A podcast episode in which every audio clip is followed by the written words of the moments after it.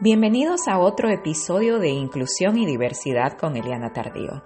Soy Eliana Tardío y les agradezco haberse unido y estar conmigo el día de hoy.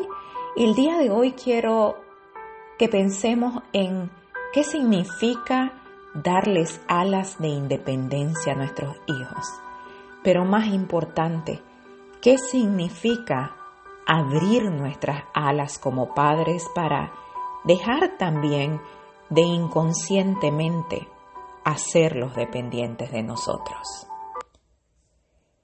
Y todo comienza con esta pregunta frecuente, una pregunta que no es nueva en la vida de nadie que tenga hijos con síndrome de Down, pero una que de cierto modo ha comenzado a resonar con más eh, fuerza en mi cabeza en los últimos años, y es, ¿qué pasará cuando ya no estés ahí para ellos?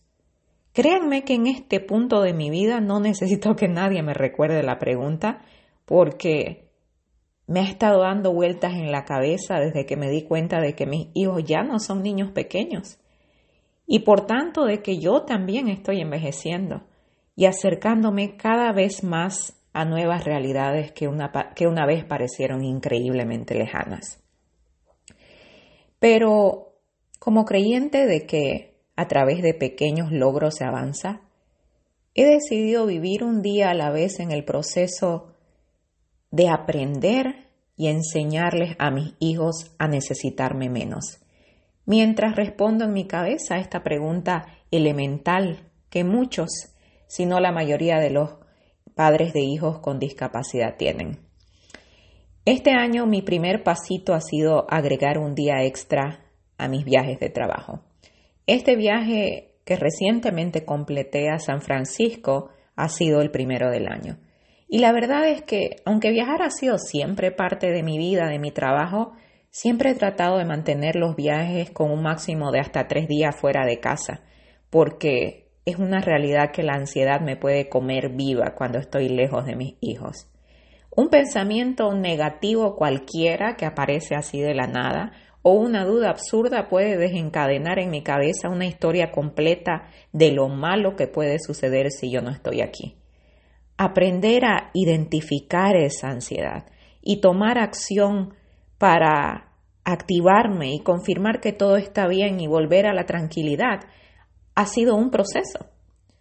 Y es un proceso tremendamente lógico para una mente que está funcionando consciente pero es un proceso tremendamente difícil para una persona que tristemente ha caído en el círculo de ansiedad y que comienza a inmovilizarse fruto de esa ansiedad.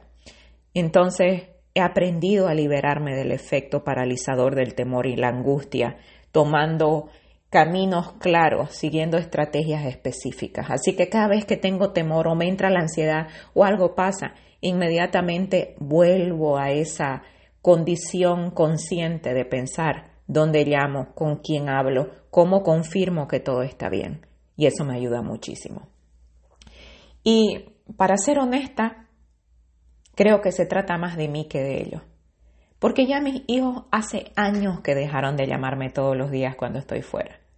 A estas alturas de la vida rechazan o ignoran mis llamadas. Y aunque es algo raro que duele al comienzo, y uno se pregunta si es que los está perdiendo o haciendo algo mal, a medida que pasa el tiempo ese mismo sentimiento de pérdida inicial es el que te construye para ayudarte a lidiar con esa ansiedad y transformarla en la tranquilidad de saber que nuestros hijos pueden tener una vida aparte de nosotros y que no nos necesitan todo el tiempo o como nos necesitaron una vez aunque sin duda puede que en el futuro vuelvan a necesitarnos más que nunca. He llegado a pensar que quizás este es el momento de sentir tranquilidad y recargar las pilas, y con la bendición de Dios estar lista para el futuro cuando todo vuelva a cambiar. No hay proceso sin lucha, dicen. Y es que mi parte egoísta quiere que estén tristes y que me llamen día y noche y tener esos reencuentros fabulosos y que me abracen y me besen. Pero mi parte madura, por otro lado, está orgullosa. Ahora que vuelvo a casa mientras miro el cielo y cómo el paisaje cambia a medida que me acerco, Siento que es definitivamente una conexión a esto que es abrir las alas y volar y mirar la vida desde un nivel, desde una posición más alta. Y me estoy dando una palmadita virtual en la espalda, porque siento que mientras vuelo de regreso, mi corazón está completo. Estoy relajada, estoy feliz, pero es esa felicidad tranquila, esa, esa felicidad que te da paz. Y tengo esperanza. Y por supuesto que cuando los vea los voy a abrazar y los voy a besar y los voy a enloquecer. Y mi corazón sabe que hemos logrado una nueva habilidad para la vida como familia. Una que sí importa y que representa la independencia de manera individual.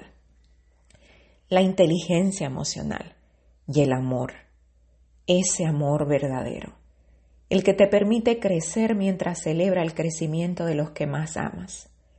Así es mi vida, está llena de motivos para ser feliz que son, sinceramente, situaciones comunes y corrientes, a las que yo he decidido ponerles magia. Gracias por acompañarme en otra entrega de diversidad e inclusión con Eliana Tardío. Espero disfrutes de este episodio reflexiones y te ayude a seguir adelante en este camino de amor, entrega y compromiso. No te olvides que estoy en las redes sociales, en elianatardío.com, como Eliana Tardío en Instagram y Facebook, como elianatardío.com en TikTok y como Eliana Tardío H en Facebook en realidad, y es en Twitter donde estoy como Eliana Tardío.